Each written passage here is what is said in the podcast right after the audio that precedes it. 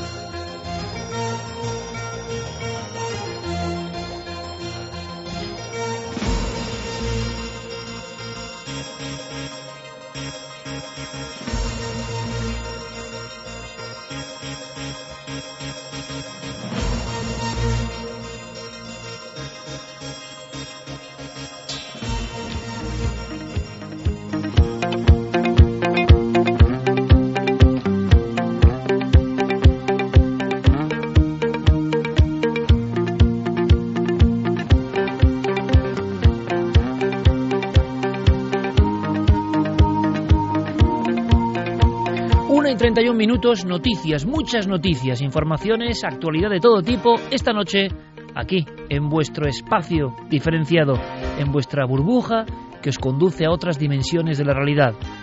La nave, con los motores, como digo, ya absolutamente repletos, con la energía de la ilusión, como siempre. Empezamos el viaje en Milenio 3. Y además, alineación al completo. Fermín Agustín, Noel Calero los mandos, Javier Pérez Campos, compañero, buenas noches. Buenas noches, Iker. Y te doy paso de inmediato en esta noche que creo que va a ser vibrante porque acabo de llegar y la actualidad, la noticia siempre va a mandar, por eso somos un equipo de periodistas. Estamos recibiendo en este momento concreto y desde hace unos 20 minutos una información concreta que tenéis que escuchar de inmediato. Todo tuyo, Javier. Pues de momento apenas tenemos eh, demasiadas noticias porque, como dices, eh, nos están llegando ahora mismo estas comunicaciones. Nos las enviaba eh, nuestro compañero Diego Marañón, nos recopilaba algunos de estos comentarios en Twitter ahora mismo de algo extraño que se ha visto en los cielos de Madrid, en principio. por ejemplo, un oyente, en este caso no es un oyente, es una persona que estaba observando el cielo y decía, esta noche a eso de las 12 menos 10 se ha visto arder un meteorito sobre la noche madrileña y en muchos puntos de España. ¿Se sabe algo? ¿Hay más puntos de España que están informando ya en tiempo real? Sí, hablan por ejemplo también de Tordesillas, eh, Alcalá y alrededores y bueno, algunos otros puntos de España que estaría bien saber eh, qué puntos han sido esos y conocer testimonios y posibles fotografías. ¿Será ya algún tipo de retrato robot del objeto que se ha visto? ¿Una esfera incandescente, una luz. Ellos dicen un objeto que parecía arder, que caía, parecía que caía eh, encima de ellos prácticamente y como digo, tenía que ser algo bastante luminoso para haberse visto desde el propio centro de la capital de España, de Madrid.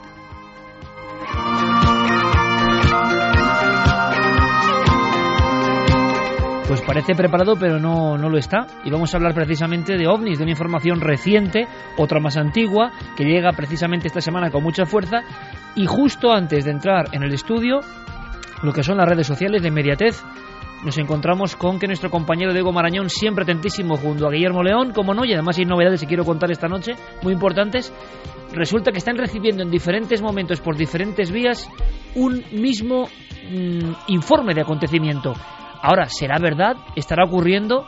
Eh, es difícil que sea una broma con tantas personas sin conexión entre ellas, pero queremos tener documentación gráfica, por favor. Si alguien ha registrado, ha fotografiado, sabe algo más, abrimos de inmediato las vías de contacto porque esto ya es radio interactiva. Y con Mike Oldfield además notamos esa vibración, ¿no? Esa especie de aceleración eh, la sorpresa en la radio siempre es posible. Carmen, buenas noches. Buenas madrugadas. ¿y qué? Abrimos vías de contacto lo primero. Claro que sí, vías de contacto abiertas a través del mail milenio3 y nuestras redes sociales. Nos tienen que buscar en Nave del Misterio, tanto en Twitter como en Facebook como en Google Plus. Guillermo León estará filtrando toda la información gráfica. Claro, se nos olvidaba algo. Enhorabuena, Carmen. Enhorabuena porque es la flamante directora y presentadora de un nuevo programa en Telecinco, todos los martes. Y yo creo que estamos todo el equipo, aparte de ayudarte y estar implicados, orgullosísimos. Pero si te parece, vamos a hacer una cosa. Eh, en nuestra hora más relajada, vamos a dejar ahí la incógnita todos los amigos y amigas, por supuesto, que quieran preguntarnos, que tengan dudas, porque yo he captado a través de nuestras redes, evidentemente, también cierta preocupación. ¿Qué va a pasar con Cuarto Milenio? ¿Qué va a pasar con Milenio 3? Oye, hay ciertos prejuicios, evidentemente, sobre algunas cosas. Pasa de todo. Pero la realidad lo que podemos anunciar y podemos decir es que hay un nuevo programa donde está todo nuestro equipo, es decir, ahí está nuestra marca, em, que lo dirigirá y lo presentará Carmen Porter en Telecinco y que empezará sobre las 10 de la noche, luego tendrá una pausa con la serie. Es un programa que tampoco ya tiene que ver mucho con la serie en sí, pero bueno, que está ahí y que luego continuará a las 12. Eh, las sensaciones son buenísimas, hay que decirlo. Pues muchas gracias, Iker. Y sí, mucha ilusión y sobre todo mucho trabajo en este nuevo proyecto, que luego si quieres comentaremos con todo tipo de detalles. Hay muchas interrogantes, imagino, en nuestra audiencia, preocupación, porque la preocupación yo la entiendo, porque nos quieren bien, nos quieren bien y, siempre nos recomiendan cosas, ¿no? Pero vamos a intentar sacarles de dudas. ¿Te vas a someter al...? Me voy a someter al tercer grado. Eh, podríamos hablar de polígrafo de los oyentes de alguna forma, ¿no? Sí. Venga. Si ellos nos quieren mandar sus preguntas o las dudas que tengan sobre el otro lado, el nuevo programa, pues nada, ahí tenemos las vías de contacto. Pues añadimos una vía más, porque Guillermo León, eh, Billy el Niño del Oeste, ya tiene Facebook de Al Otro Lado, que es otro programa que intentaremos que sea algo distinto, pero unido, por supuesto, por una idea que tenemos del misterio y además más necesaria, esa idea creo yo que nunca. Don Santiago Camacho, buenas noches. Buenas noches, Iker. Tú te lo estás pasando, digo, en grande en ese programa, ¿eh? Pues sí. En la preparación de ese programa te lo estás pasando en grande. Pues sí, porque eh, es un rol que es completamente distinto a, lo que hacemos en, en, Cuarto Milenio. Llevábamos muchos años haciendo lo mismo y hacer cualquier cosa absolutamente diferente, pues siempre está muy bien. Y sobre todo, pues porque como todos del equipo estoy muy orgulloso del resultado de, de cómo está saliendo. No podía ser menos, pero siempre que había dudas, ¿no? A ver qué tal nos sale esto. Era un toro grande, ¿eh? Efectivamente.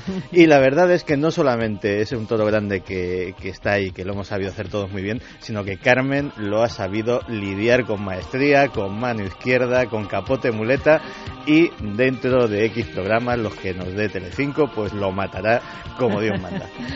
Qué equipo tengo, ¿eh? Gracias. Bueno, luego hablaremos de todo eso, pero Santi, como siempre, es un honor, un placer, tú lo sabes, son muchos años y estamos muy contentos. Y otro más, otro que andaba por ahí, ¿eh? y, está claro, es que está, está, no sé qué está pasando, pero al mismo tiempo nuestro compañero número uno en todas partes, en todas las listas, en todo, lo, en todo. Javier Sierra, compañero, bienvenido de nuevo a tu casa. Bien hallado, buenas noches, Iker. Buenas noticias para todos también, porque evidentemente Javier, por supuesto, será una parte fundamental de esta nueva aventura, una más, y nuestra idea es difundir el misterio. Luego hablaremos de todo eso, pero se me olvidó decirte, Javier y Santi, que tenemos, por supuesto, no podemos desviarnos, noticias, estamos a espera de todo eso que llega de los cielos, pero una cosa antes, Santi, eh, Wikileaks, última hora, ¿vamos a hablar de eso? Sí, vamos a hablar de eso, nuevos cables, nuevas informaciones y nuevos eh, datos sobre los ovnis y el gobierno de los Estados Unidos. Y Javier, por supuesto, reiterando la enhorabuena por el trayecto de tu obra que, que, supera todo lo... Hasta ti mismo te está dejando un poco asombrado, todo lo que estás recibiendo, todo ese cariño milenario en todas partes de España. ¿eh? En todas partes. La última plaza ha sido especialmente intensa, ha sido Teruel. 600 personas en la presentación de un libro en la iglesia de San Pedro, un marco renacentista impresionante, toda la ciudad, hasta el alcalde presentando el libro. En fin, una cosa verdaderamente emocionante. Pero es que esta misma semana has estado en no sé cuántas ciudades. Sí, en Logro en Burgos, en Sevilla, en fin, en todas partes. Tierras de misterio. Y misterio en figuras tan célebres, atención amigos, porque esto es emocionante, como Neruda de repente. Sí, porque hablamos, en fin, sin salirnos del mundo de la literatura, eh, de una noticia que está a punto de reescribir una de las páginas más oscuras de la historia reciente. El Premio Nobel de Literatura, Pablo Neruda, muere solo 12 días después del golpe de Estado eh, contra eh, la Casa de la Moneda, el Palacio de la Moneda en Chile, contra Salvador Allende por Pinochet. Y la noticia está en que se acaban de exhumar los restos de Pablo Neruda y las sospechas de que fuera envenenado en un hospital por miembros de los servicios secretos de Pinochet crecen por momentos. Y además parece que se une, nos lo contarán entre Javier y Santi, eh, con otros grandes eh, dignatarios, jefes de Estado de diferentes lugares que parece que hay sospecha en sus muertes y parece que había de alguna forma escuadrones de envenenadores. ¿Es posible esto? ¿Es una ficción? ¿Es pura conspiración o algo más? Lo descubrimos esta noche. Faltaban cosas. Esta semana han pasado. Javier Pérez Campos, iremos a Galicia en busca de una casa muy concreta. Pues sí, ha sido otra de esas grandes sincronicidades como la que ha ocurrido esta noche con este meteorito. Estábamos intentando cubrir una historia de un edificio maldito en Berlín. Eh, recordaremos ese edificio maldito de Valencia, ¿no? Recordaba tanto esa historia y de repente cuando teníamos todos los datos sobre la mesa surge la historia de que en Galicia, en España, dentro de nuestras fronteras, tenemos otra de esas casas que matan. Esta misma semana en la prensa gallega, una casa maldita. ¿Por qué? Una auténtica realidad daimónica, compañero. Intentaremos resolverlo. Que hay más puntos de España donde se ha visto el meteorito. En Cádiz, nos Cuéntame. dice Algeciras, 23.45, un meteorito era como una bengala, parecía una estrella fugaz. Nos lo comentaba Roberto Cabello. Pero es Yo que es una también lo he distancia visto. muy grande, Algeciras. Sí, desde Villena, Alicante. Ajá. También se ha visto anaranjado y ha dejado una estela permanente unos segundos. Parecía una especie de estrella fugaz naranja. Nos lo contaba Mailea Leira. Javier. Isaac Menéndez Molina. Eh, hola, espero no ser el único que lo ha visto porque había más coches circulando en ese momento. La luz fue de sur a norte.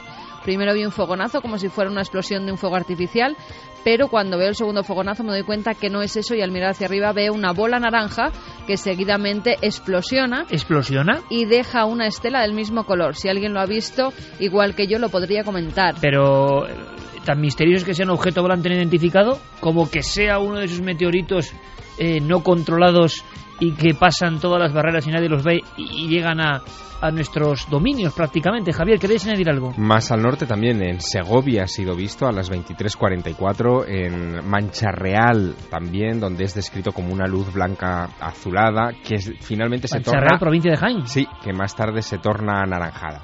En fin, eh, los, eh, los puntos geográficos están saltando por todas partes Qué en bueno, estos y el poder en directo de las redes sociales. en el ¿no? barrio de Sí. San Blas, en Madrid. Seb nos dice que también se ha visto ahí un resplandor en el cielo. 23.45 parece que es la hora clave. Bueno, pues queremos hacer eh, eh, esta información con vosotros, queremos llegar a más datos.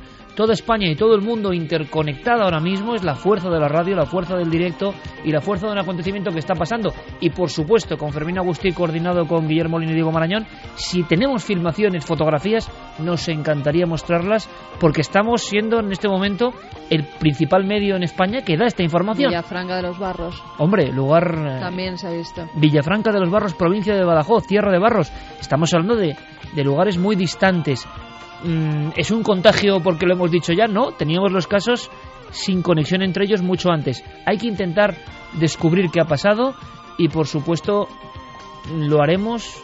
Las pesquisas fluirán esta noche y en cualquier momento seguiremos dando toda la información. Necesitamos que investiguéis con nosotros. Comenzamos.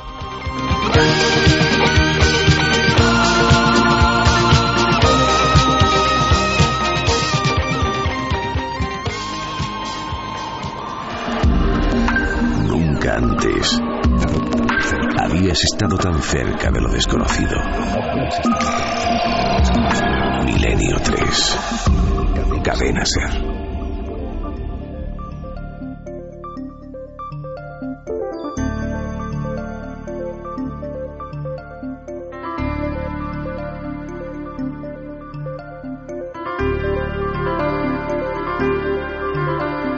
1 y 43, música maravillosa de Evangelis. Un aviso, en la Ujú. cadena SER, el seguimiento eh, online, en vivo, hay una peculiaridad, parece que una estación de números o algo similar ha surgido por ahí y, y ha bloqueado todo, Sí. eh, no solo a Milenio 3, sino durante las Durante todo el 24 día, horas. sí. Y muchos usuarios tendrán problemas para seguirnos por la red, así que damos Nuestros compañeros de la web han logrado hacer un arreglo eh, puntual en vez de pinchar justo donde está tu foto que pone en directo Milenio 3, que vayan un poquito más abajo que pone escucha en directo la programación de la cadena SER, que pinchen ahí que ahí sí que se escucha perfectamente. Vale. Al lado de tu foto en directo Milenio 3 no, un poquito más abajo escucha en directo la programación de la cadena SER, ahí pinchan y pueden oírlo como siempre. Daremos varias veces esta indicación, ¿os parece? Y seguimos con toda la información y Javi en cualquier momento, además, si hay que hacer cualquier tipo de gestión en vivo, porque esto nos ha desarbolado un poco, tenemos que saber, parece, nos recuerda, ¿no? Momentos que hemos vivido aquí, aquella lluvia de Saraquilino del año 2004 con un eh, gran artefacto, aquella historia entre Portugal y España, también vivida, y nos recuerda un poco ecos de casos míticos, ¿no? Ya han pasado ya ni más ni menos 25 años, como aquel 2 del 2 del 88, en el cual un montón de personas en diferentes lugares de España observaron lo que, bueno, nadie supo que fue, pero desde luego todo el mundo quedó alumbrado por algo que surcaba los cielos. Ahora está ocurriendo en este preciso instante, eh, hace apenas una hora, algo ha ocurrido, una hora o un par de horas, y ha sido visto en diferentes provincias. Ya son provincias andaluzas, provincias eh, de la zona de Levante, la provincia de Madrid, Segovia.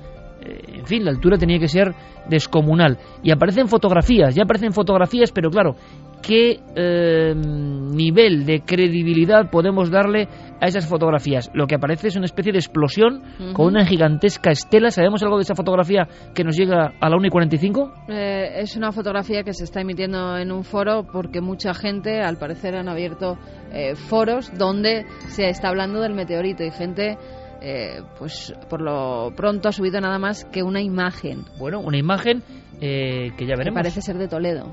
Toledo, provincia de Toledo. Eh, si nos dan el permiso, porque queremos informar, nos gustaría que Guillermo pudiese linkar imágenes y ya veremos si hay información o, como siempre, hay muchas personas que también hay que decirlo, pueden enviar información que lo que hace es confundir, ¿no? Confusión o no, vamos ya con el contenido y Carmen Javi estamos en permanente agencia de alerta esta noche junto con Fermín Agustí, lo entendéis, ¿no? Es un poco es un poco de Antonio José Alés, que en paz descanse todo esto, ¿no? De atención, atención, porque algo está pasando. Pero lo que ha pasado esta semana era nuestro principal motivo. Eh, curiosamente, esto es como una guinda al pastel. Wikileaks, hacía mucho tiempo que no se hablaba, que no se mencionaba este término. Después, yo no sé en qué acabó aquello de, de Julian Assange, eh, la, la, embajada de Ecuador, toda esta historia. Allí sigue. Esto, el culebrón, el culebrón continúa. Ya sabes que los, los trámites legales son, son largos. Y, y, el tema de, y el tema de Julian Assange eh, queda mucho, mucho para que, se resuelva. Su abogado defensor es, es, un español, es el juez Baltasar Garzón, y bueno, la batalla legal continúa sobre su extradición. Y justo ahora, Santiago, salen informes, cables que hablan de un ovni primero en Marruecos, creo que uno de los casos importantes, pero detrás de esa punta del iceberg hay más. Y se hablaba de que en Wikileaks había poca información ovni y parece que llega una primera jornada que yo no sé si es interesante o no. Es bastante interesante porque lo que ha hecho Wikileaks es eh, una cosa que, que demandábamos todos. En esta última, esta última desclasificación, esta última liberación de cables, más casi dos millones, concretamente un millón eh, setecientos siete mil quinientos cables diplomáticos de entre 1973 y 76, una época muy interesante. Sí, clave. Eh, en, en, la historia de Occidente. Y además, aquellos 251.000 eh, cables del Cablegate también están.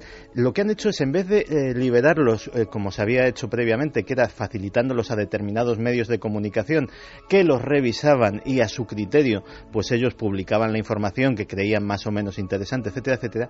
Lo que han hecho es una cosa que demandaban muchos internautas, que es crear un buscador es decir, colgarlos y crear un buscador que da todas las facilidades del mundo para bucear buscando términos clave. Buscando por palabras. Exactamente. Puedes buscar España, Spain y ver todos los, eh, los cables relacionados con nuestro país. Puedes incluso, si te interesa un nombre de un político, si te interesa eh, un tema en concreto, pues eh, meterlo en el buscador y sacarlo por fechas, por nivel de clasificación, eh, es decir, muy completo, muy bien hecho. Está en wikileaks.org y se llama PlusD, este nuevo buscador, donde están esos casi dos millones de documentos. Y hablas de una franja muy concreta, vaya franja, 1973, en ese año nací yo, a 1976. Siendo ufólogos un poco, Javier, ¿verdad? Podríamos hablar de el año de los humanoides en Estados Unidos y el año de los humanoides en España. Pero... Ni más ni menos. En ese clip se mueve la cuestión. Sí, y además es un año muy activo dentro de la comunidad ufológica y una de las cosas más llamativas que Santiago ha detectado en estos cables es que eh, hablan precisamente de eh, cómo los servicios secretos de varios países se infiltraron efectivamente en congresos ufológicos. Que eso es algo, tú muy bien, la cara que ha puesto Iker Jiménez, bueno, en fin, os la podéis imaginar, eso es algo que hemos visto eh, en antiguas revistas, en, en, fin, en libros como los de Andreas Faber-Kaiser, donde se denunciaba que había agentes infiltrados en congresos, bueno, pues ahora... Y ni los ufólogos lo creían. Exacto. Muchos Pues ufólogos científicos no lo creían. La confirmación concretamente nos viene a través de un cable de la embajada de Brasilia, de la embajada norteamericana en Brasilia, en el cual dan, en el cual dan un informe completo de una conferencia, de un eh, simposio ovni llevado, organizado por el ufólogo brasileño Flavio Pereira, que, eh, bueno, pues allí la embajada detalla a Washington todo, es decir, quién iba, quién no iba, de qué Esto se hablaba, de qué no se ¿eh? hablaba, etcétera, etcétera. Esto es buenísimo y le da otra dimensión. O sea, esto me parece más importante que un caso de un objeto en el cielo, no sé qué. Me viene a la mente ahora mismo, y sé que, que Javier va a poner otra cara, ese mítico libro, Extrañas historias de un periodista, Josep María Armengou, eh, hablando de los primeros congresos en Barcelona, de esta época, 1973, ellos tenían mucho miedo porque había, creían y se hacían reuniones sobre, por ejemplo, dos extraños individuos que se sentaban en la última fila, que nadie conocía, ya la mítica, ¿no? Que si tomaban solo leche y ciertas pastillas y demás, y que eran de los servicios secretos o algo más, quién sabe. En fin, me refiero a que en la mítica interna de estos temas y en los ambientes más o menos bizarros, era como lógico pensar que estaban siendo vigilados, que los investigadores, que los ufólogos, que los que tocaban este tema estaban siendo mm, perfectamente escrutados por el poder, por si algo no convenía. Y esto de alguna forma se acabó convirtiendo en leyenda urbana. Y ahora Wikileaks, exactamente 40 años después de los hechos, de algunos hechos y de algunos simposios de ufología, nos cuentan, nos dicen, nos revelan que de leyenda nada, que esto interesaba a algunos poderes. Claro, la cuestión está en averiguar eh, cuál era el interés exacto, porque desde la perspectiva ufológica más bizarra, como tú decías, eh, quizá lo primero que se nos viene a la cabeza es que estaban allí para vigilar las sorprendentes revelaciones que pudieran hacerse en un congreso de estas características y cortocircuitarlas si atentaban contra sus intereses. Pero desde la perspectiva de los servicios de inteligencia, bien podía ser otra cosa. ¿Y si estaban allí estudiando a la comunidad ufológica, viendo qué cosas eran las sensibles en ese ambiente y estudiando dónde poder inyectar desinformación para de repente, en fin, eh, alterar el orden de, un, de, en fin, de, de esa comunidad y poder incluso eh, minar ciertas cosas de las creencias Claro, era, colectivas. era un movimiento nuevo, con tintes en algunos casos casi para religioso. Eso es. Eran nuevas comunidades en momentos de, de- de- de gran tensión, por ejemplo en España, imaginémoslo, y había posibilidades de sectas, de nuevos grupos, de nuevas tendencias desconocidas hasta el momento. Es hasta cierto punto lógico que los servicios de inteligencia estuviesen con la lupa puesta, ¿no? Claro, además eh, hay una hay una cosa. eh, hemos detectado, digamos, este hilo. Aquí no están todos los cables diplomáticos de esa época. Están los que están, es decir, los que se han, los que han podido acceder la gente de WikiLeaks a ellos. Con lo cual es posible que todavía clasificados, todavía secretos, haya muchos más sobre muchos más congresos, sobre muchos más actos, etcétera, etcétera. Hay otro que en este sentido también es muy revelador. Es eh, concretamente de 1975 de la Embajada Norteamericana en Túnez. Y es muy escueto, pero le- lo que dice, eh, lo que dice detrás es bastante revelador. Dice, en Túnez no se han visto ovnis. Así de claro. Es decir, que el cuerpo diplomático norteamericano debía de estar reportando todas las embajadas si eh, les habrían preguntado, bueno, si eh, todos los meses o lo que sea, dais un reporte de si se han visto ovnis en vuestro país o no. Y este en Un concreto... pasar lista, me estás hablando. Efectivamente. Y este en concreto, simplemente, o sea, es un texto escuetísimo, es en Túnez no se han visto ovnis. ¿Y, y donde se hayan visto ovnis? O sea, ¿hay, hay cables, por ejemplo, sobre Hay. Marruecos u otros casos? El de, el de Marruecos eh, le vamos a hacer eh, mención especial porque también es, es muy interesante porque ha tenido repercusiones incluso, pero eh, hay uno concretamente eh, fechado en 1973, en noviembre de 1973, la Embajada de Ghana. Y la Embajada de Estados Unidos en Ghana eh, reporta que eh, el propio ovnis en África, ¿eh? el propio gobierno ganés se queja de que eh, en repetidas ocasiones objetos voladores que no se corresponden con ningún tipo de aeronave conocida eh, han violado su espacio aéreo. Pero es más, como lo asocian a eh, que desde el vecino país Togo, eh, cazas franceses salían posiblemente en persecución, no lo, no lo especifica, y también violaban el espacio aéreo de Ghana, que parece ser que apenas tenía fuerza aérea y no tenía ninguna forma de defender su espacio aéreo.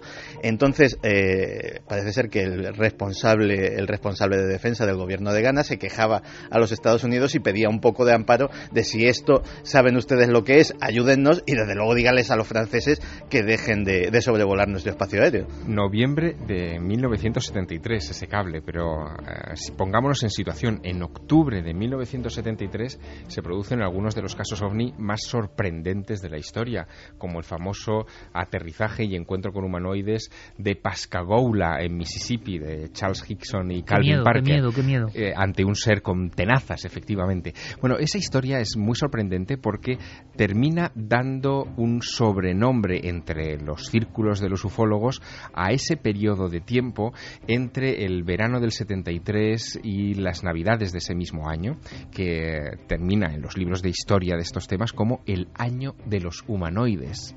Así que fíjate tú en qué periodo estamos, estamos, estamos, es más, ahora Santiago hablaba, fíjate, Ghana, Togo, eh, Marruecos, es decir, África eh, surcada por artefactos, años 70, desconocidos que generan problemas. Y es que África, como en todo, ha sido la gran desconocida. Y si uno va a la ufología africana, se encuentra pues con algunos reportes impresionantes. ¿Os acordáis? Había uno que a mí me impresionó mucho, eh, un objeto tipo Torrejoncillo en España, es decir, un cono de fuego para que todo el mundo nos entienda, eh, o tipo Valdepero, eh, que investigó nuestro compañero Javier Pérez Campos, un embudo de fuego pero con forma de cono que casi desciende al suelo, pero en Saladar, Etiopía, 1970, llega a derrumbar casas y se habló de que pereció gente. Y hay algunas fotografías, nosotros las metimos en cuarto milenio, con los surcos en la carretera, o sea, aquello es, eh, expelía tal cantidad de fuego en llamaradas que abrasó el asfalto y dejó huecos. Eh, claro, era Etiopía, os imagináis amigos, 1970. Eh, el nivel de reporte y de análisis de las pruebas no fue del todo satisfactorio. Pero allí quedó ese documento, ¿no? Saladare, 1970, un coro de fuego emitiendo un gran silbido, aparece en pleno día y provoca el caos. Es decir, ¿cuántos casos ocurrirán eh, en esos territorios tan vastos, ¿no? Más cosas, Santi, pues sobre, sobre otros casos de Wikileaks. El caso, el caso de, de, Marruecos es realmente espectacular, sobre todo porque le dedican un cable muy largo con resúmenes de prensa de, de la prensa marroquí y parece ser que en 1976 hay numerosos objetos de un color que los testigos definen como verdoso que centenares de personas, tanto en Rabat como en Casablanca, eh, ven y, y que así lo atestiguan a los periódicos. ¿Por qué la embajada se molesta en estos, incluso hacer resúmenes de prensa?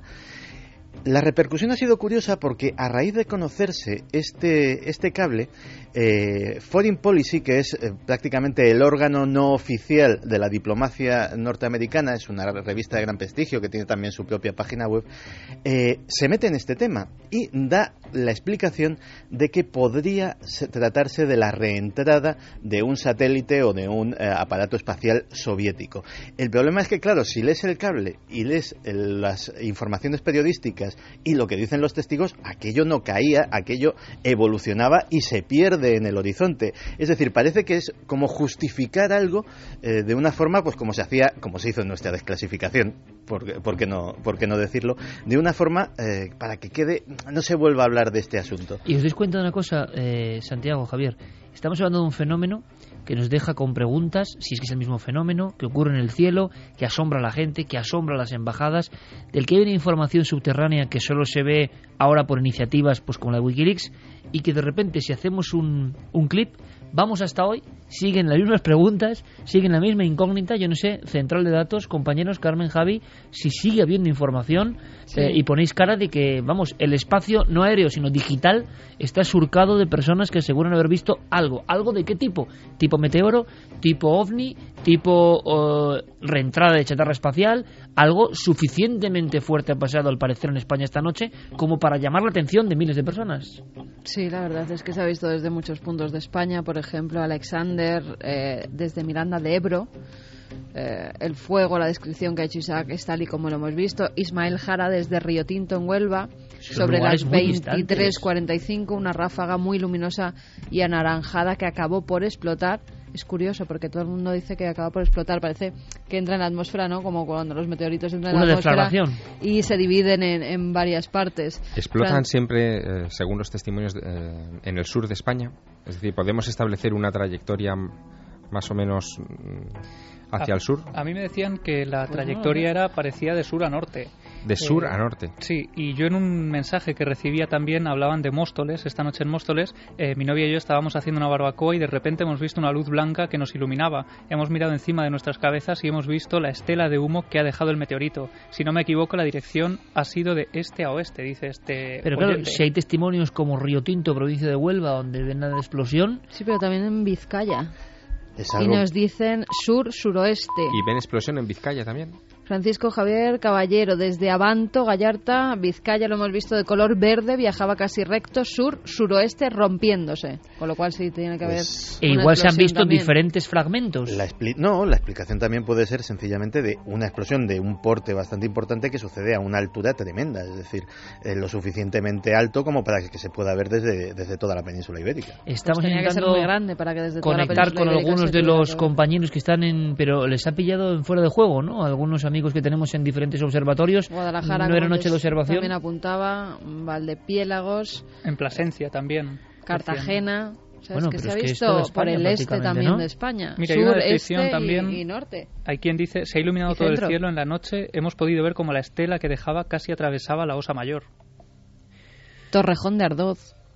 Claro. Isaac, soy aficionado a vuestro programa. Eh, esta noche de camino a casa, 23.45, es la hora que pone casi todo el mundo. Y además, Entre Torrejón de Ardoz y Torres de la Alameda. hombre, qué lugar. Iba conduciendo, de repente notó un destello de luz como un fogonazo y seguidamente miró por el retrovisor ya que venía una grúa detrás para ver si era el destello de sus luces y no es así. ¿Cuál es mi sorpresa? Que miro por el cielo a través del techo solar del coche y visualizo una bola naranja con una estela del mismo color. Parece, estaría muy bien agrupar, si es posible, vamos a intentar hacerlo, compañeros, o quizá alguien lo está haciendo en la web, o lo está haciendo Guillermo León, que estará atareadísimo también, eh, las diferentes descripciones, porque igual podemos ir haciendo una ruta, ¿no?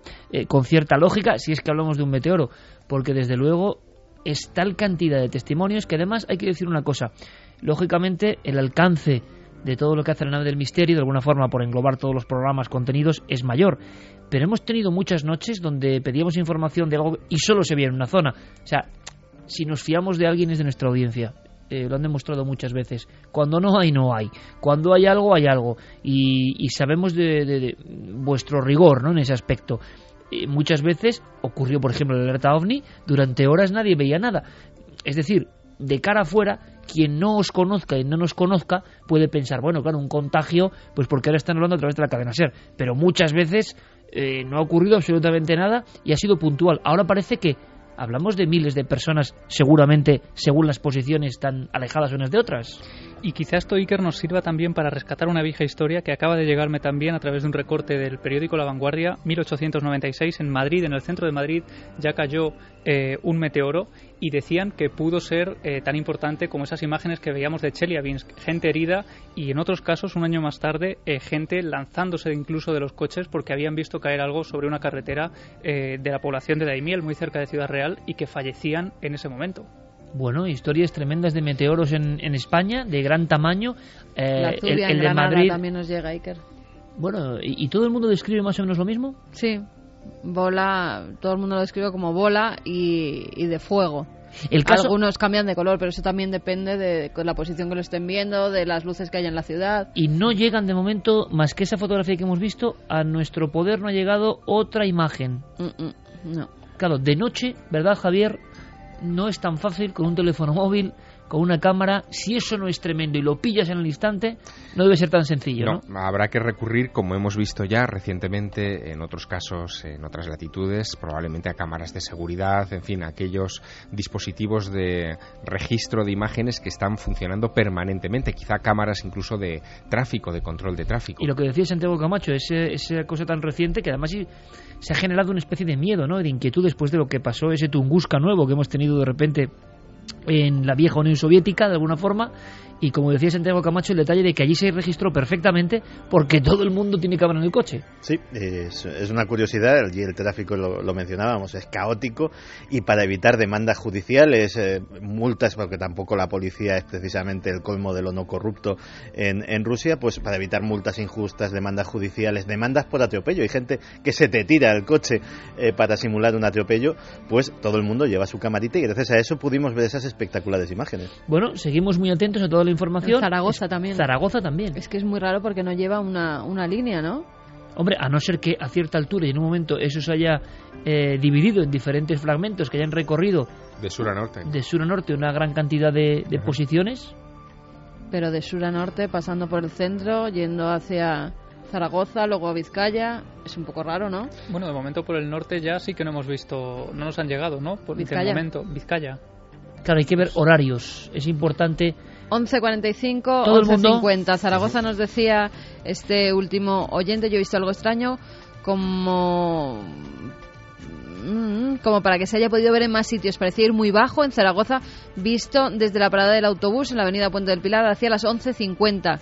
Lo he comentado con mi esposa y a continuación eh, hemos llegado y ya nada. Es curioso porque todo el mundo precisa con bastante frialdad Sí. y control Ah. 23.45, 23.50. Mm. Así que bueno, seguimos esperando toda la información posible.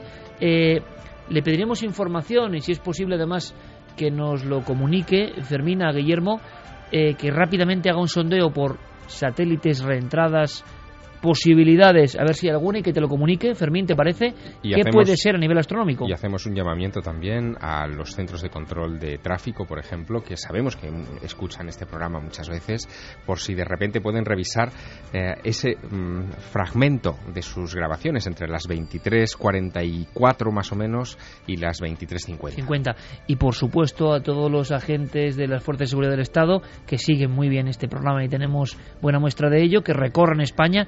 Cualquier información que nos podéis brindar es importante porque nos gustaría saber, mm, como tantas otras veces, ¿no? Eh, tenemos a media España mirando hacia las alturas intentando buscar la sombra de un fenómeno, sea el que sea, y es bonito intentar ponerle nombre, pues para quedarnos tranquilos, porque a muchas personas hablan como que estaba, las dimensiones eran importantes y como que les ha asustado, no era algo muy lejano, ¿no? En algunos puntos parece que eso está más lejano y en otras comunicaciones la sensación del público, de los oyentes, era que, que casi estaba encima, ¿no? Mm. Así que seguimos muy atentos con toda la información. Hay otra, muchísimo más bizarra. Quiero escuchar un documento. Es un hombre, eh, Santiago, que habla de, de ovnis extraterrestres.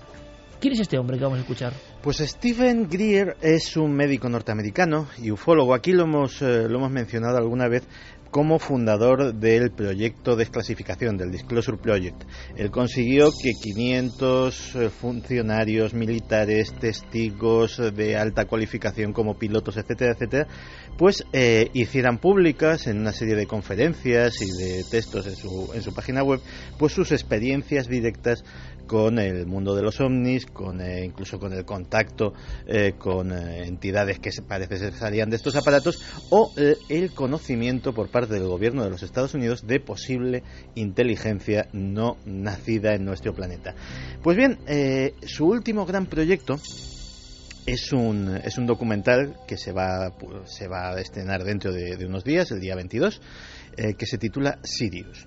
Y en Sirius, pues eh, un documental además que ha sido un, un, éxito de esto que se llama el crowdfunding, el que en Internet eh, él solicita financiación para llevar a cabo este proyecto, consiguió parece ser eh, más de 250 mil dólares, que para hacer un documental es una cantidad importante. Qué curioso esto de todas formas.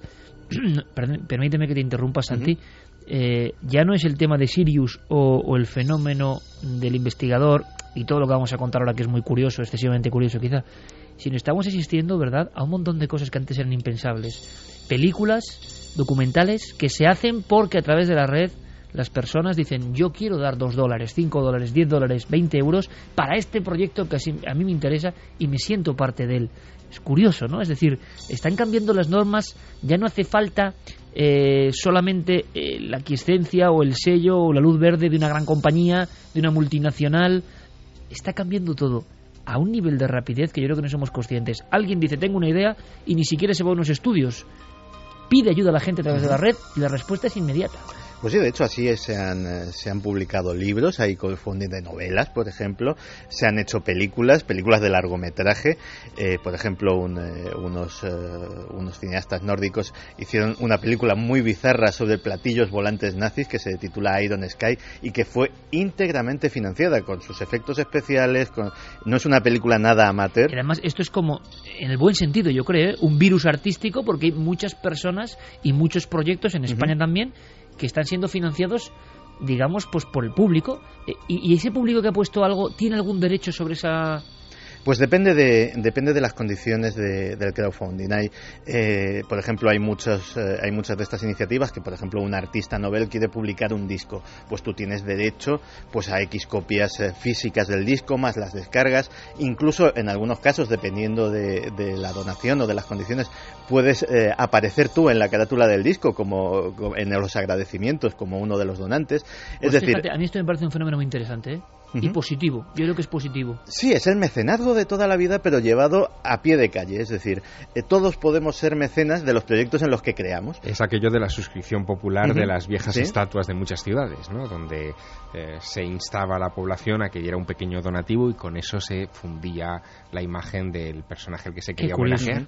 qué curioso. Y entonces este hombre, que ya ha retratado Santiago Camacho, que con el crowdfunding ha conseguido casi 300.000 dólares para hacer un documental que se llama Sirius. ¿Queréis escucharle? Porque ahora viene la segunda parte de la historia. El problema no es demostrar que los extraterrestres existen, sino estudiar los sistemas de energía con los que han llegado hasta aquí. Algunos científicos han ocultado durante décadas esta información debido al poder centralizado del petrodólar, del petróleo o del gas.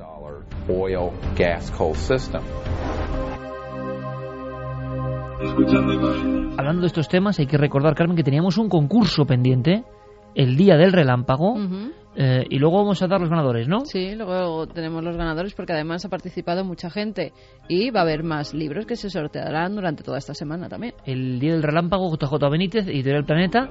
Y atención, porque nos dan los datos, nos los daban en la cadena Ser. Hay que decirlo que el nivel de respuestas y aciertos, podemos decir que ha batido todos los récords, ¿no? Prácticamente. Y, o que ha multiplicado. eh, Fermín, compañero, buenas noches. Buenas noches, Iker. Eh, simplemente para que nos des el dato, es que parece que ese concurso que lanzábamos y que a través de cadenaser.com, ¿no? Eh, consistía en una serie de preguntas, luego comentaremos más adelante. Simplemente quiero que me digas ahora eh, que ha debido batir todo tipo de récords y hay más de mil, eh, Mil. personas que han acertado. 1.109 respuestas acertadas. entre- Acertadas. Acertadas. Y era una acertadas. pregunta muy concreta y nada fácil. Efectivamente. Eh, no tenemos el dato de cuántas eh, per- per- personas han participado, pero solo acertadas más de mil. Bueno, pues estaremos muy atentos. Eh, luego veremos los ganadores concretos el día del relámpago, que evidentemente tiene que ver con todas estas Mira, cosas. a mí me pasaba una nota que ha mandado Guillermo León y que nos informan que entre En tiempo eh, real. el día 13 y el 15 de abril pasan casualmente, entre comillas nos lo pone Guillermo, tres asteroides. Hoy 13 de abril concretamente dos, uno de 50 metros a 3,9 distancias lunares y otro más pequeño de 10 metros a 4 distancias lunares. Lo que se ha visto no es el asteroide, pero de nuevo y como el día del meteorito de Rusia coincide con el paso de uno de estos grandes y se ven otros más pequeños que quizá acompañen a esos grandes. Es curiosísimo porque me estoy acordando de aquel caso, Javier, del 2 de febrero del 88, que, que fue como también, claro, sirvió, en aquella época que no había tanta información, sirvió para que muchas personas se dedicaran directamente a la ufología, así como suena, que, que- que vincularan sus anhelos a una observación que cambió muchas conciencias y quizás lo importante. Y recuerdo grabaciones que tú tuviste en su día, creo que sobre la región de Murcia, de avionetas y aviones eh, que veían una estela de varios discos o piezas o quizá fragmentos en formación, ¿verdad? Y que nunca se supo si había un gran meteoro, si había una gran figura, si luego seguían otras, pero vuelve a ocurrir, ¿no? Parece que cuando se espera un meteoro controlado, pasan otras cosas. En aquella ocasión fue al caer la tarde del 2 de febrero de 1988 cuando se supone que un gran bólido, una gran bola de fuego, eh, entra eh, a la altura de Lisboa, atraviesa eh, la península ibérica y desaparece por la costa levantina, dejando un reguero infinito de testimonios, muchos de los cuales llamaron a la cadena SER para dar cuenta de lo que estaba sucediendo a un programa que en ese momento eh, llevaba Julio César Iglesias, que se Un llamaba mítico. La Ventana Indiscreta En aquella ocasión muchos de estos testimonios hablaban de una bola verde, pero eh, pronto comenzaron a surgir otros que hablaban efectivamente de discos, de objetos en baja cota, en lugares donde teóricamente nadie podría haberlo visto, como la cornisa cantábrica o las costas andaluzas, las costas más orientales de Andalucía. En fin, eh, aquello generó un gran desconcierto. Eh, yo fui testigo de aquella historia, eh, entrando en mi residencia de estudiantes entonces. ya te digo, me acuerdo perfectamente del impacto que me causó ver aquella bola de luz tan grande, que pensé inmediatamente que se trataba de algo natural, no pensé en nada ufológico, ¿no? Pero después hubo incluso testimonios de personas que dijeron que sus vehículos habían detenido al paso de cercano de esta bola de luz y surgieron inmediatamente las especulaciones. Eh, se hablaba de que eh, el 2 de febrero de 1988 estaba a 33 días del inicio del año, a 333 del final de aquel año. Eh, algunos hablaron incluso de claves místicas vinculadas al fenómeno ovni. En fin, fue incluso el arranque de un de una corriente de contactados que veían una señal casi de la segunda venida de Jesucristo a la tierra. Hubo de todo. Todo por una señal en el cielo. Todo por que una siempre luz ha sido una noche movida, ¿no? Como la que de alguna forma estamos teniendo hoy y estamos informando de todo en tiempo real como debe ser. Mm, precisamente esta semana hablábamos de esos cables de Wikileaks y conocíamos a este hombre que con la suscripción popular consigue ese documental Sirius. Y ahí parece, segunda parte, que tiene especial protagonismo un ser el ser de Atacama o el ser de Chile, el pequeño extraterrestre diminuto, llámenlo como quieran, que se hizo célebre ya hace muchos años le habíamos perdido la pista y parece que hay nuevos datos que con todo el escepticismo del mundo, esto es importante, vamos a dar, pero que es curioso, que forma parte del mito y leyenda de estas historias. ¿Cómo es que resucita el pequeño embrión extraterrestre, entre comillas, del desierto de Chile? Bueno, pues eh, Stephen Greer está eh, a breves fechas de estrenar su documental y como cualquier director de, que se precie, está en promoción. ¿Y cuál es, digámoslo así, el plato fuerte que ha escogido para promocionar su documental? Documental que esto, digamos, es una cosa lateral. Parece ser que eh, su, temática principal es sobre tecnología oculta o tecnología que tendrían eh, los gobiernos, pero que nos estarían sustrayendo para eh, que siguiésemos dependiendo del petróleo y de las energías convencionales. Por eso lo que decía en la declaración, ¿no? Efectivamente. Pues elige a este diminuto ser de Atacama, una momia de una criatura humanoide de unos 15 centímetros. Creo que Guillermo León habrá puesto ya algunas fotografías en, en los eh, paneles de Facebook y en la web en ikerjiménez.com, en Nave del Misterio, tendréis la información, porque es bueno, yo creo, también observar ¿no? la figura de la que estamos eh, hablando. Pues bien, parece ser que eh, Steven Greer eh, cogió sus 300.000 dólares y parte de ellos los dedicó a venirse a España eh, para encontrarse con los propietarios de este ser que... ¿Cómo, ¿Cómo vamos a ver, Santiago? Que los propietarios del ser de Atacama de esa especie de criatura extraña, encorvada, con gran cabeza, pequeña, estaban en España? Estaban en España y eso es una historia que, que, es bastante prolija y que casi mejor eh, dejamos para Pero grandes nombres de la ufología clásica aparecen por ahí, ¿no? Sí, sí. Bueno, tampoco es Steven Greer la primera vez que viene a España. Estuvo ya hace unos años en un congreso eh, de exopolítica en Sitges. Ahí es donde yo lo conocí. Y bueno, luego si queréis os cuento mi impresión. Perfecto. Bueno, pues parece ser que coge eh, su presupuesto, su equipo de filmación y eh, contacta con contacta con las personas que custodian esta momia y eh, decide hacer lo que nunca se había hecho, que es un estudio a gran escala, porque ya había sido estudiada por forenses españoles. Ojo. Y ya había sido analizada. Y las conclusiones preliminares. ¿Conocemos a los forenses españoles? Pues eh, el doctor Botella, eh, gran, amigo, de este programa, uno de ellos, y que parece ser que nos comentaba que sus conclusiones eran que se trataba de un feto humano. Feto humano momificado. Un feto humano momificado. Miguel Botella, por cierto, que es que ha tenido varios extraterrestres entre las manos, hay que decirlo, ¿eh?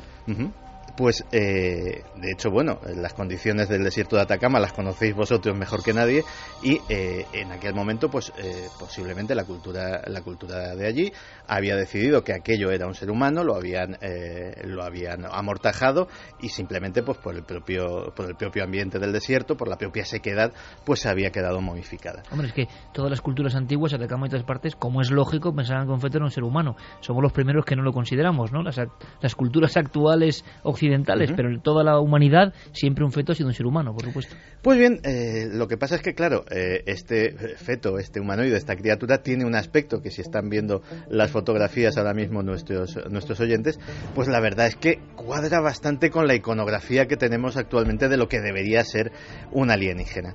Así que eh, Grier decide eh, analizar esto como análisis de rayos X, tomografía computerizada, es decir, se le hace un TAC como, como Dios manda con, con todos sus aparatajes, y análisis de ADN. Y aquí es donde vienen las afirmaciones más gruesas de Greer, que ya veremos el documental para ver si se confirman quiénes han hecho esos análisis, en qué condiciones, eh, con qué resultados, qué nombres. Eh, él habla de primeras personalidades de los mundos de la genética y de eh, la medicina forense. Habrá que ver si se corresponden esas afirmaciones a, a la realidad.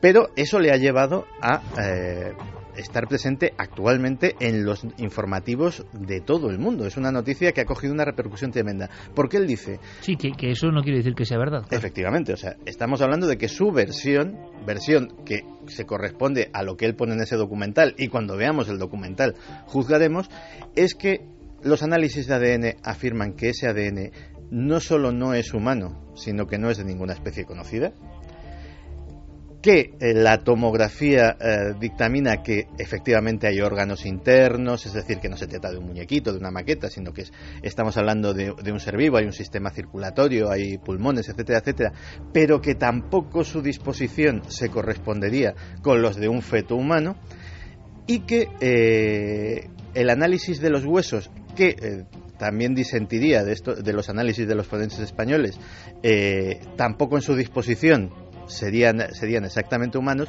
dice que no son posfetales, puesto que la concentración de calcio en ellos es la que correspondería, digámoslo así, a una criatura ya formada, no a los niveles bajos que tendría un feto humano de esa edad. Imagino que, claro, el salto a las noticias, que es peligrosísimo. Si antes hablábamos del crowdfunding y que yo creo son esas cosas buenas de la red, es decir, que tú participes en un proyecto bueno, que te consideres parte de él Aquí tenemos la otra cara, ¿no?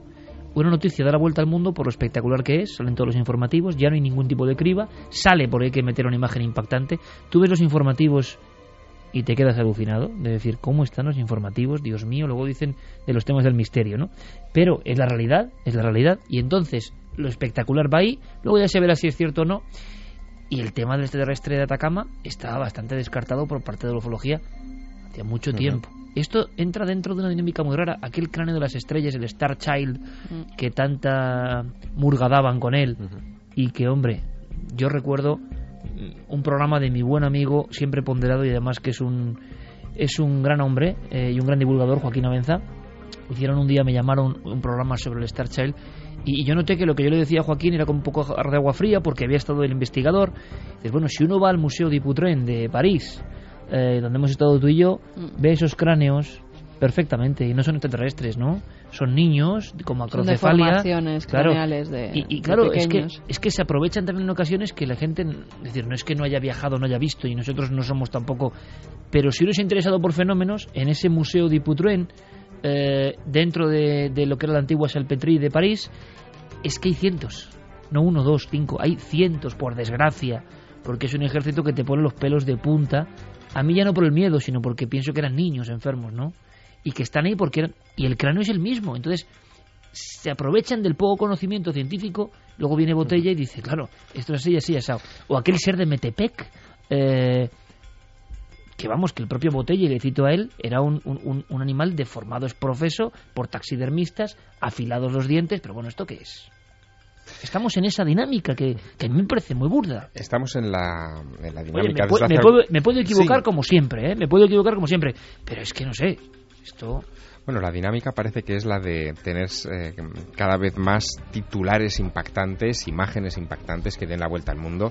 En este caso, eh, Stephen Greer, que es el que ha lanzado esto a la escena internacional, es un profesional eh, de llamar la atención. Lo hizo con el Disclosure Project, que fue... Le gusta el impacto entonces, ¿no? Sí, el, además, impacto que él canaliza inmediatamente para mm, proyectos de carácter lucrativo, porque el Disclosure Project también quiso manipularlo o, o monopolizarlo para que todos esos testimonios formaran parte de un documental que se vendería en todo el mundo y en donde, eh, partiendo de una idea buena, original, que es reunir a testigos de alta credibilidad, incluso eh, pilotos de combate, senadores, miembros de los servicios de inteligencia. Exacto, eh, que acudieran a una sala de prensa en Washington DC e hicieran declaraciones a pocos metros de la Casa Blanca para que la Casa Blanca tomara carta en el asunto y desclasificara la información que tiene sobre ovnis.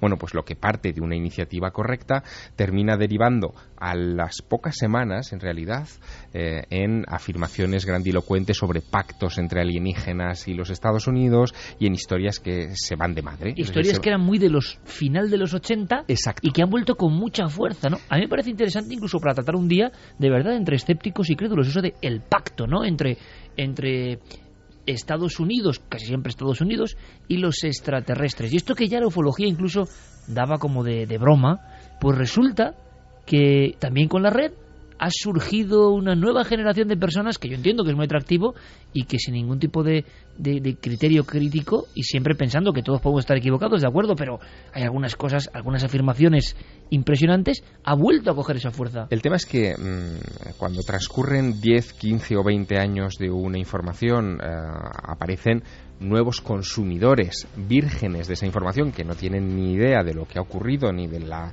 justificación o conclusión que han llegado sus predecesores dos décadas atrás y la consumen como si fuera una novedad absoluta. También eso ocurre en los medios de comunicación que sorprendentemente eh, parece que tenemos poca memoria de este tipo de asuntos y también se produce otro, otro factor que a mí me sorprende y es eh, la falta de sentido común. Eh, si en el caso del supuesto extraterrestre de Atacama esta pequeña, este pequeño feto de 15 centímetros. Es que momificaban los fetos muchas veces en las culturas. Pero si sabemos que se desentierra en el año 2003 cerca de un cementerio por un guaquero, está envuelto en un trapo que aparece en, esa excavación furtiva, mm, en fin, tiene todos los números para ser efectivamente un feto humano de 15 semanas, que es a lo que han llegado a la, conclusión a la que han llegado los, los forenses. Están eh, lanzando muchas noticias. Eh, fíjate, yo esta noche preparando el tema de los extraterrestres me he encontrado con un titular que digo, madre mía, ¿esto qué es? Encuentran en Entre Ríos a una extraterrestre hembra embarazada. Ala, ahí te lo lanzan. Ese es el titular. Entre Ríos, Argentina. Exactamente. Ah. Luego te pones a, leer la, noticia y te dicen que unos cazadores hace unos meses estaban eh, pues por la noche en el monte cazando y de repente ven una especie de ser que en un principio dicen entre mitad mamífero y mitad pájaro, te ponen las descripciones, que se asustan porque parece que se alza sobre dos patas traseras y que va hacia ellos intentando atacarlos. Ellos llevan las escopetas porque iban de caza y disparan a ese extraño ser. Se quedan con tanta curiosidad que al día siguiente vuelven a la zona y encuentran el cadáver y lo fotografían parece un animal, es verdad que parece que está embarazada, que es una hembra, que tiene el vientre hinchado, pero resulta que ya se habían eh, pues eh, creado todo tipo de leyendas que ese ser estaba en la en la universidad de veterinaria que era un extraterrestre que lo tenían oculto que encima se habían visto durante varias noches ovnis por la zona que volvían a buscar a su criatura y que entonces como la habían matado bueno todo tipo de leyendas la realidad cuando la ven de verdad a esa criatura los veterinarios es que es un animal es un animal que se conoce allí como aguara popé. Es una especie de osito lavador. lo mustélido, ¿no? Una cosita así tipo pues como un meloncillo, ¿no? Lo que pasa es que si ves eh, la imagen... La imagen sin piel. Es sin piel, eh, le falta una pata, está parece que ya en estado de descomposición. parece una criatura alienígena. No tiene ojos y parece una criatura alienígena. Como suelen pasar algunas noticias cuando en realidad se trata de animales. Vamos a ver, es muy curioso esto, ¿no? O sea, yo creo en el misterio, eh, pero además, fíjate, más que nunca. Te puedo decir, más que nunca. Y me diferencio, y creo que los que estamos aquí también andamos en esa órbita. Curiosamente, eh, andamos ya por la cuarentena, algunos, ¿no, Javier? Y, nuestro, nuestra tendencia no ha ido hacia el escepticismo. Esto es muy curioso. De muchos otros compañeros que buscando hechos y pruebas de este tipo, buscando llevarse extraterrestre a casa y siguen intentándolo, acaban en el escepticismo. Curiosamente algunos, por otras vías, que puede ser una vía mucho más sutil, más daimónica, más profunda, más de otras visiones, artística, hemos, hemos conocido que, el misterio es profundo de verdad, que es mucho más inmenso de lo que creemos y que está en todo, y eso te llena de fuerza.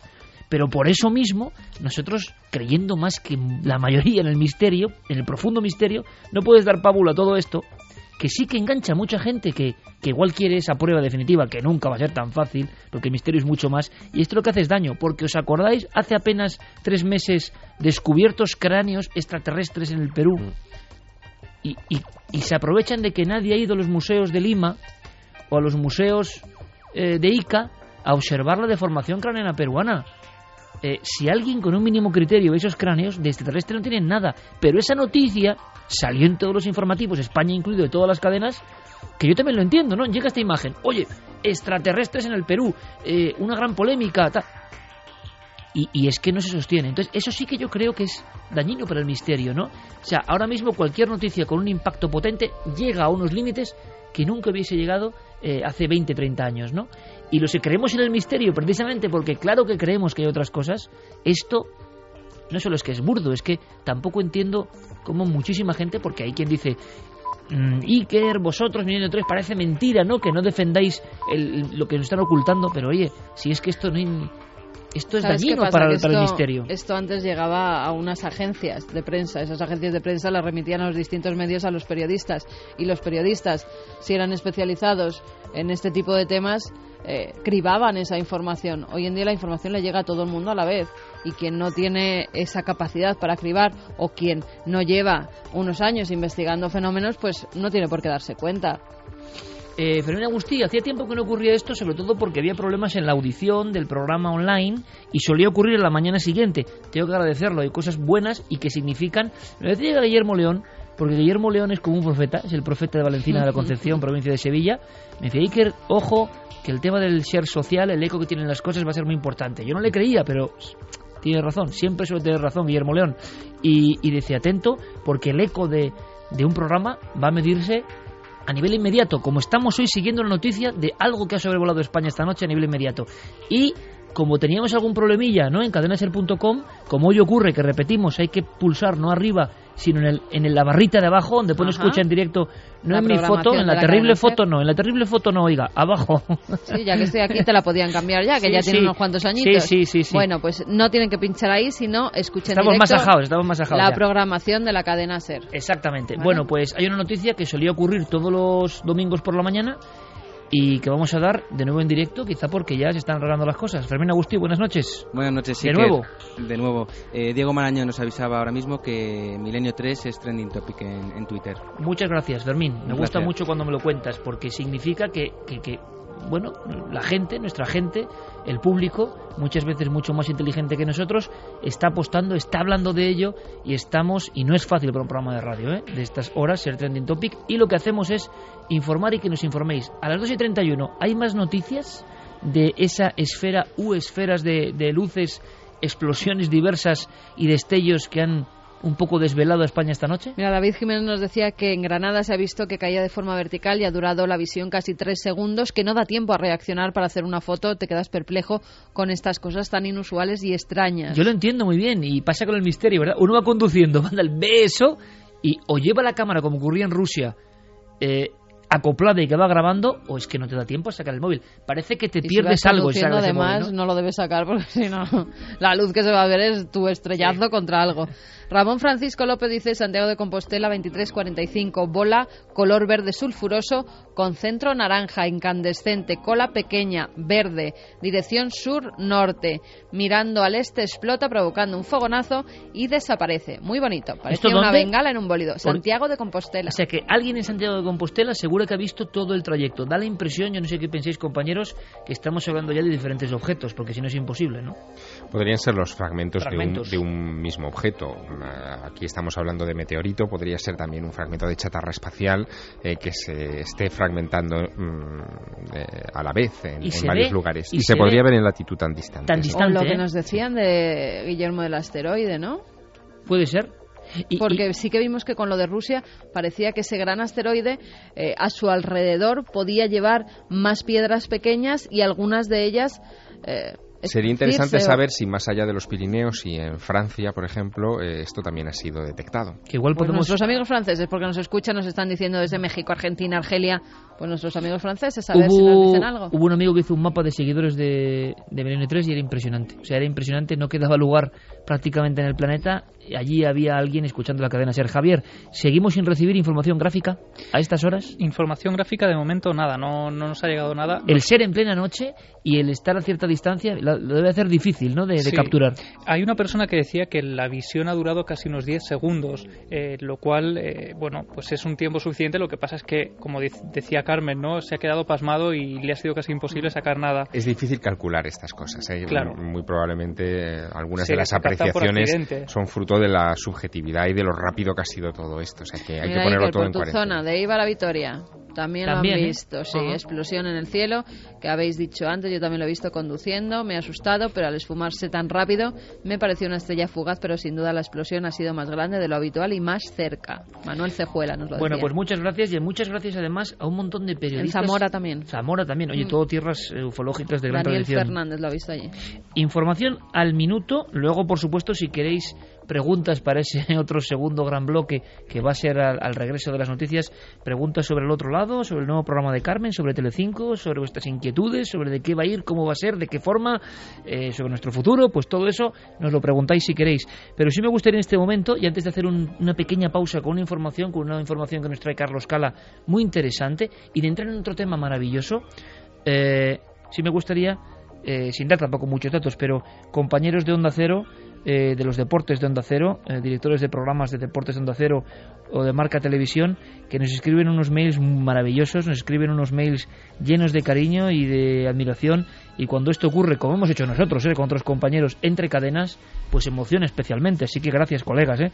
gracias a, a todos los que esta semana nos habéis brindado pues no sé, vuestro apoyo y, y que nos gusta, como nosotros escuchamos, por supuesto, muchísima radio, porque la buena radio no nos sabe tampoco solo de distintivos ni colores, ¿no? Así que gracias a los compañeros de la competencia en este caso. Eh, vámonos con un breve, pero que es muy interesante, muy interesante. ¿Sabéis que ha vuelto a saberse algo del llamado Evangelio de Judas, compañeros? Sí. Mira qué cara ha puesto Javier Sierra. Eh, nos lo cuenta Carlos Cala. Un antiguo certificado de bodas egipcio ha confirmado la veracidad de las tintas usadas en el controvertido texto del Evangelio según Judas. El texto, escrito en copto egipcio, sugiere que Jesús pidió que su amigo Judas le entregase a las autoridades, por lo que descartaría a Judas Iscariote, como siempre se le ha conocido, como un traidor. Esta semana se ha realizado la reunión nacional de la Sociedad Química Estadounidense en Nueva Orleans, donde el investigador Joseph Barab y su equipo han analizado el texto descubierto en 1970 tras casi 1700 años oculto y han llegado a la conclusión de que el Evangelio fue escrito con una forma primitiva de tinta ferrogálica, que incluía hollín negro de carbón ligado con una goma, lo que indicaba que el texto podría haberse escrito en el tercer o cuarto siglo después de Cristo, pero era diferente a cualquier otro ya que éste no contenía azufre.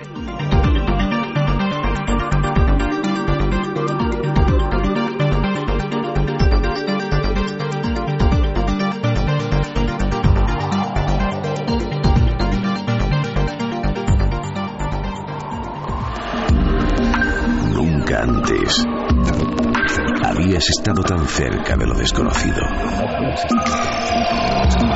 Milenio 3. Cadena Ser.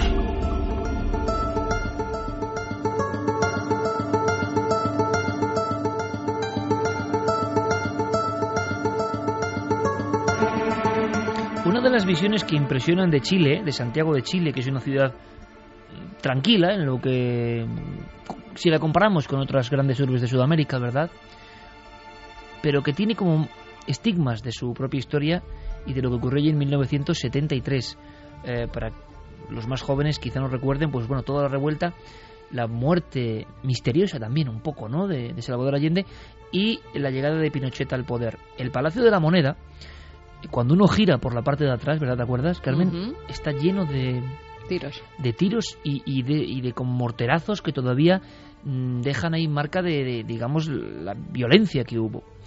Em, es muy curioso porque se está hablando de algo que pasó precisamente también en esa época, en el 73, parece un año clave esta noche. Y se está hablando de envenenamientos. Bien, eh, vamos a viajar a Chile porque hablamos de, de una figura de la literatura universal, Pablo Neruda. Pero claro, hemos recuperado una, una voz, lo ha hecho Javier Pérez Campos, una voz de Neruda, es breve, es un, yo creo que es su poema más célebre, y yo os lo digo, a mí me ha impresionado, pero porque parece casi un poco psicofónico ponerlo ahora. es como un lamento, es una cosa un poco, pero que nos pone eh, sobre la pista de un personaje fundamental con muerte incierta que se reinvestiga ahora y que además arroja cierta luz todo esto sobre algo que parece que está pasando con muchos grandes personajes del siglo XX. O sea, pura conspiración. ¿Escuchamos a Neruda? Puedo escribir los versos más tristes esta noche. Escribir, por ejemplo, la noche está estrellada y tiritan azules los astros a lo lejos. El viento de la noche gira en el cielo y canta. Puedo escribir los versos más tristes esta noche. No sé, tiene algo de inquietante esta voz, de verdad. ¿eh? Será Pablo Neruda, será premio Nobel y lo que queráis, pero a mí escucharla a solas en lo que es la magia del sonido, ¿no? Ahí sigue Neruda, ahí sigue. O sea, Neruda murió.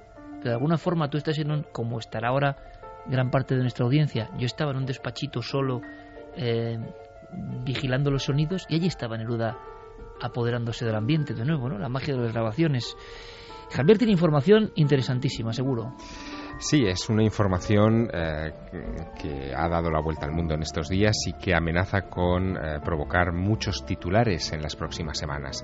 Todo en realidad se remonta a un 11S. El 11 de septiembre de 1973 fue cuando las tropas comandadas eh, por, el, Otro 11. por el general Augusto Pinochet asaltan el Palacio de la Moneda en Chile y derrocan la democracia, el sistema democrático en ese país. Aquella mañana eh, Pablo Neruda estaba escribiendo, como siempre, en su casa de Isla Negra, en la región de Valparaíso. Era su lugar favorito de retiro. Allí se aislaba por completo del mundo, eh, se entregaba a sus cuartillas, mirando a la mar, como la mar rompía en esas rocas negras eh, y volcánicas que tenía frente a él. Pero de repente siente un escalofrío y, como movido por una premonición, se acerca a su receptor de radio, enciende la radio y escucha las primeras noticias de cómo eh, eh, efectivos de los tres ejércitos en Chile están eh, asaltando e incendiando el Palacio de la Moneda. Siente un revulsivo dentro, él era, en fin, un conocido militante del Partido Comunista, piensa que esto es un golpe de la extrema derecha que quiere acabar con el régimen, en fin, con la situación democrática y sobre todo con Salvador Allende, y eh, eh, inmediatamente siente como un retortijón en el estómago que eh, presupone que tiene que ver con el cáncer eh, de próstata que le han detectado y se preocupa.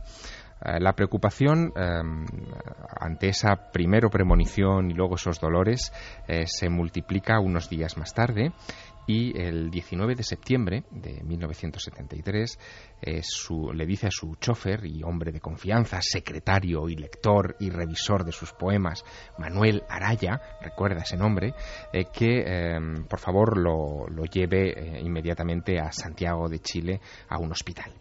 Lo llevan hasta Santiago en ambulancia, le detienen tanto a él como al coche de Manuel Araya, su chofer, eh, varios controles en ese trayecto hasta que finalmente los dirigen hasta la Clínica Santa María. Evidentemente en la Clínica Santa María ya estaban todos alertados de que Pablo Neruda, comunista, imagínate, está yendo hacia el hospital para ser atendido. Y allí lo atiende un eh, afable doctor, eh, Juan Morel, que lo examina y dice que los dolores de vientre que él ha sentido estos días y ese estado de depresión en el que está no tienen nada que ver con el cáncer, que el cáncer avanza lentamente, pero que no está en peligro su vida eh, por esta situación y aún así le pide que se quede un, en fin, un tiempo en observación en la clínica.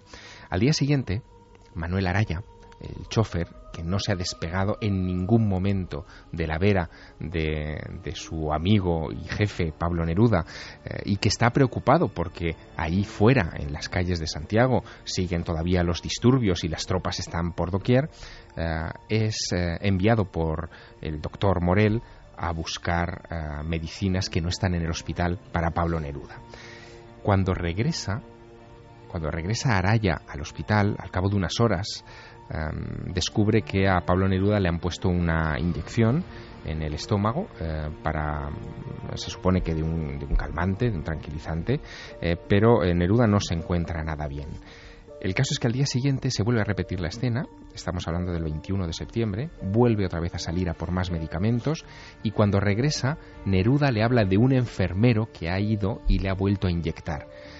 cuando describe Neruda a ese enfermero, ninguno de los médicos que le atienden conocen a ese enfermero, no reconocen los rasgos que describe claramente el poeta. Y el 23 de septiembre de 1973, eh, Pablo Neruda eh, le pide a mm, Manuel Araya que le ayude a levantarse de la cama, a dirigirse hacia el cuarto de baño, y cuando se está retirando hacia el cuarto de baño por el pasillo del hospital, cae con los ojos, cae al suelo con los ojos desorbitados, con, espuma en la boca, eh, agonizando y muere. Esa es la, la, escena que Manuel Araya no olvidará mientras viva. De hecho, Manuel Araya sigue viviendo en estos días y se ha convertido en un personaje muy popular en Chile en estas últimas semanas porque ha conseguido que un importante juez eh, chileno, el juez Mario Carroza, a instancias de su testimonio, reabra el caso. Manuel Araya está convencido de que ese misterioso enfermero eh, envenenó a, Pablo Neruda con varias dosis eh, de alguna sustancia eh, química que le provocó la muerte, una muerte en dos días, y que hizo que de repente Pablo Neruda desapareciese de la faz de la historia en un momento especialmente dedicado. Si hubiera sobrevivido Pablo Neruda, ese mismo 23 de septiembre de 1973 se hubiera embarcado en un avión de hélices en el aeropuerto de Santiago rumbo a México, a su exilio, donde le estaban esperando para organizar la resistencia contra Pinochet.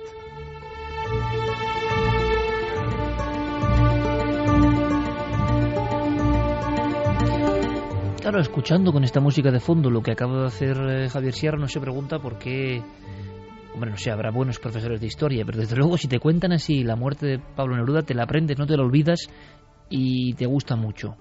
Te gusta mucho, Javier, porque es como una lección. Estábamos ahora todos, yo desde luego, viendo la escena como nunca la había visto. Así que una vez más nos quitamos el sombrero, ¿no? Eh, pero claro, el misterioso enfermero, a mí me ha dado miedo, ¿no? Imaginaos estar en un hospital y que alguien que no tiene nada que ver y con tu indefensión en una cama se aprovecha de esa especie de, bueno, de sensación de, de poco poder ante alguien que está en ese ámbito de lo médico y te inyectan, ¿no? Eh, pero es que encima Meneruda, me contabas Javier fuera de micrófonos, eh, tuvo sus conexiones con el misterio, con esas premoniciones, con esas visiones. Eso venía de más atrás. Bueno, venía de mucho más atrás, porque eh, Neruda además hablaba de estas cosas, de lo sobrenatural y de, en fin, de cómo eh, existen signos que predicen el futuro o el destino de los seres humanos con algunos amigos suyos tan notables como Federico García Lorca. Y hay una confesión de Federico García Lorca a Pablo Neruda que es verdaderamente sorprendente. Tres meses antes del inicio de la Guerra Civil Española, Lorca le cuenta a Neruda una experiencia que ha tenido eh, mientras viajaba por España, por Castilla, con un grupo de teatro, La Barraca, eh, en un pueblo castellano del que no da nombre. Pero Lorca le cuenta lo siguiente, dice que han llegado muy cansados eh, a un pueblo castellano, hace frío, mm, es una noche húmeda y él no logra concitar el sueño, eh, así que decide eh, levantarse del lugar donde estaba durmiendo y darse un paseo. Se va caminando por los alrededores de una finca cuya valla está, eh, cuya verja está venida abajo, se mete dentro de una propiedad privada y ve en el interior de, ese terreno una serie de columnas, eh, de rejas, eh, de restos de muros semiderruidos. Se sienta en uno de esos lugares, es de noche, es de madrugada, hay como la niebla esa baja flotando sobre el suelo y de repente ve como un corderito se le acerca, un cordero blanco, mm, pequeño, eh, se, ronronea casi ¿no? junto a las piernas del, propio poeta, del Lorca, eh, toma algo de hierba y en ese momento ve como una piara de cerdos negros grandes entran en ese lugar, son tres o cuatro ejemplares enormes, mm, asustan al cordero, lo rodean y lo despedazan delante de sus ojos. Y él lo interpreta cuenta Neruda eh, que Lorca le dice que él lo interpreta como un, fatídico aviso. El fatídico aviso en el que el propio Lorca, según interpretará Neruda años más tarde, ese cordero en realidad es un aviso de la propia muerte de Federico García Lorca. Un Federico García Lorca que como ser genial, evidentemente, tenía también un lado pegadísimo al misterio y Ian Gibson recuerdo que nos lo contaba en estos micrófonos y en Cuarto Milenio, haciendo que se nos congelase la sangre a todos, contando los dibujos mediúmicos de Lorca, las visiones de Lorca claro, una sensibilidad extrema que en cierto momento tiene que conectar con ese otro lado, ¿no? Esa es la clave. La clave está en la sensibilidad de estos hombres. en el caso de Neruda, mm, él no disimulaba esa sensibilidad y esa apertura hacia estas cosas en sus poemas, pese a que, eh, como te digo, era militante comunista y se supone que... Ultramaterialista, ¿no? Exacto, que nada de lo ultramundano le podía interesar, pero el acento estaba puesto en algún Pero era artista, amigo. Claro, era artista. Eh, pero fíjate que es curioso en la historia de la muerte de Pablo Neruda hay un elemento curiosísimo. El juez Mario Carroza, este juez que eh, a instancias del testimonio del chofer de Pablo Neruda se interesa por el caso, ya había participado antes en otra investigación justo en la clínica Santa María donde eh, se produjo la muerte del poeta. Y es que en los pasillos de esa misma clínica, eh, unos años después, en 1982, eh, ingresa aquejado de una hernia de hiato el que había sido presidente de la República chilena hasta 1970, Eduardo Frei Montalva. Ingresa con 71 años. Frei es un dirigente conservador, teóricamente afín a las ideas de Pinochet, pero que en un momento dado eh, eh, se pone en el punto de mira del régimen porque eh, hace algunas manifestaciones disconforme con las presuntas, entonces, claro, violaciones de derechos humanos que se están cometiendo y la persecución feroz a ciudadanos chilenos. bueno, lo que ocurre es que él ingresa en ese mismo hospital, aquejado de esta hernia, y fíjate qué curioso, las paradojas enormes que tiene la historia. El chofer de Eduardo Frei Montalva, otra vez otro chofer, ¿no? El chofer de Eduardo Frei Montalva es un agente de la Dirección de Inteligencia del Ejército, de la DINE, y avisa al régimen de que está entrando en el hospital. Eh, parece que los, eh, los, agentes de la DINE consideran que el hospital es el lugar perfecto para cometer sus eh, fechorías, así que deciden suministrarle también fármacos o algún tipo de sustancia que acaba con la vida de Eduardo Frei. No saldrá vivo de, de esa estancia en el hospital Santa María. Lo llamativo de este asunto es que en 2006 precisamente a instancias de estos mismos jueces que están en la escena del caso Neruda, se exhuman los restos de Eduardo Frei, se analizan bajo la, luz de la ciencia y se ve que hay rastros de mostaza sulfúrica y talio en los restos del presidente, es decir, había sido efectivamente envenenado.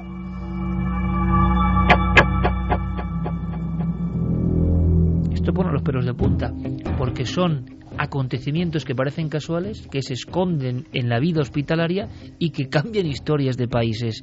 Claro, y estamos ya viendo el mundo de la conspiración y ¿Y por qué se? ¿Y quién da la orden de hacer eso? ¿Es solamente el país o hay supraórdenes? Porque recientemente, Santiago Camacho, compañero, estamos viendo cómo con el tema de Arafat está ocurriendo algo muy parecido, ¿no? Dicen. Sí, de hecho, los resultados los sabremos dentro de unas semanas, pero eh, todo vino a raíz de que la viuda de Yasser Arafat eh, encargó un estudio y se encontraron rastros de polonio 210 en eh, sus seres personales, concretamente en el gorro que llevaba y en su cepillo de dientes. ¿En el cepillo de dientes? Como tú nos has contado tantas veces, donde, por ejemplo, los servicios secretos búlgaros, que esto hay que imaginarlo, metían un espía, metían la aguja dentro de la pasta de dientes y metían un elemento, por ejemplo, radiactivo dentro de la pasta de dientes.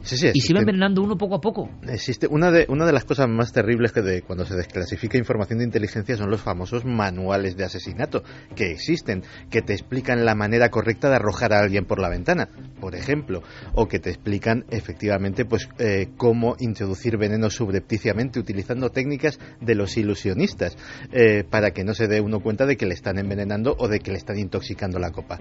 Pues efectivamente se encontraron esos restos de polonio y eh, fue lo suficiente como para que las autoridades determinasen que sí, que se podía eh, exhumar el cuerpo de Yasir Arafat y se están haciendo pruebas periciales por parte de expertos suizos que los resultados son complicados porque el polonio 210 tiene una vida media muy corta, es decir, la vida media de un elemento radioactivo es cuando pierde la mitad de su, eh, digamos, de su radiación, creo que son 19 días, es muy poco, con lo cual los restos que quedasen en el cadáver tendrían apenas leves trazas de radiación, pero aún así esperan eh, que si existen esas leves trazas, encontrarlas y poder demostrar que un servicio secreto, en este caso todos los ojos apuntan hacia Israel, pues podría haber sido el responsable de la muerte del líder palestino.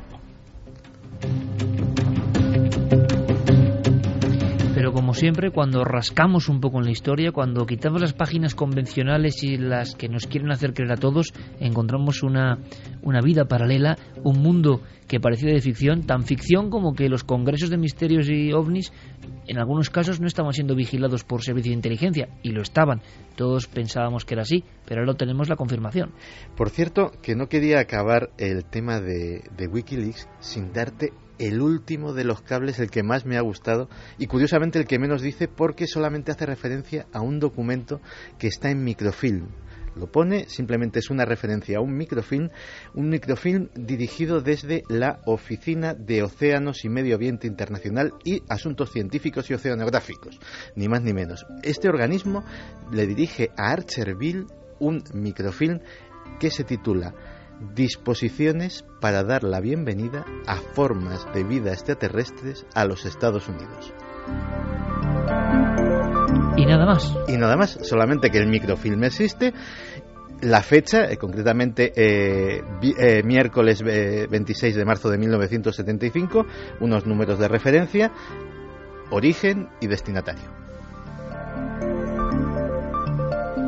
¿Cuánto nos queda por saber? Nos queda por saber si hay nueva información y hay una muy interesante. Hay una fotografía dejando un rastro rojizo en el cielo nocturno, no en España, no en España, pero es que hay que tener cuidado porque estamos viviendo uno de esos efectos Lázaro. Claro, un, montón de gente enviando fotos que no son. Sí, es una noticia del 10 de abril eh, de este mismo año, una foto tomada en Buenos Aires de un supuesto meteorito en llamas. Lo que ocurre es que algunos medios la están publicando ahora con fecha de 14 de abril, aprovechando el boom de las redes sociales con la palabra meteorito. Vaya, vaya, vaya, hay que tener mucho cuidado, hay que tener mil ojos. Eh, acabamos con información y por supuesto a la vuelta todas las preguntas sobre ese programa al otro lado y muchísimos más casos, más historias. Vamos con mensajes. Pues Miguel Ángel nos decía es positivo ver cómo los contenidos de un programa eh, como Cuarto Milenio, lo que pasa que este lo voy a dejar para... No, no, no, todo lo que tenga que ver con el programa fuera. Vale. Eso para luego. Rubén Sánchez, pues sí dan miedo, pero son bonitos los versos, un poco tristes. Chris dice, vaya voz terrible, grande Pablo. La voz les ha dado bastante miedo. Sí, es que, oye, que Pablo Neruda era Pablo Neruda, pero la voz mm, soltada así con música, como hemos puesto, de repente abriéndose en la noche, parece una invocación espírita o algo así, ¿no? ha dado mucho reparo a la gente. ¿eh? Yo lo sabía porque a mí me ha dado también. Luis Lombardo dice la historia se repite. En el 36 aquí tuvimos a Lorca, Miguel Hernández y Antonio Machado porque se fue y en los 70 allí en Chile tuvieron a Neruda. Isidro Cainora, qué magia la de la radio, la de recuperar a tantos personajes que son inmortales. Carolina dice Pablo Neruda me ha dado miedo su voz, pero como dijo Iker, contando así es difícil olvidarte de esta historia. Rubén del Pozo, espeluznante la anécdota de Lorca y la piara de cerdos. Espeluznante y cómo lo ha contado Javier Sierra, que nos ha tenido pegados, ¿no? Esas viñetas de la historia y de personajes de la historia que, en fin, es que, Mira, ¿qué más leer- se puede añadir? Te voy a leer un mensaje de Diego Marañón que me ha gustado mucho cuando he escuchado la voz de Neruda. Dice la voz de Neruda es de las cosas más pelopúnticas que han sonado jamás en Milenio 3. Eso es muy de Jesús Callejo, ¿no? Lo de pelo púntico, ¿no?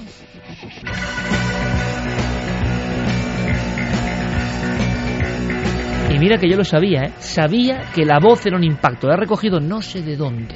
Mar dice Javier que voz de ultratumba la de Neruda recitando parecía estar más triste aún de lo que decía estar en su poema.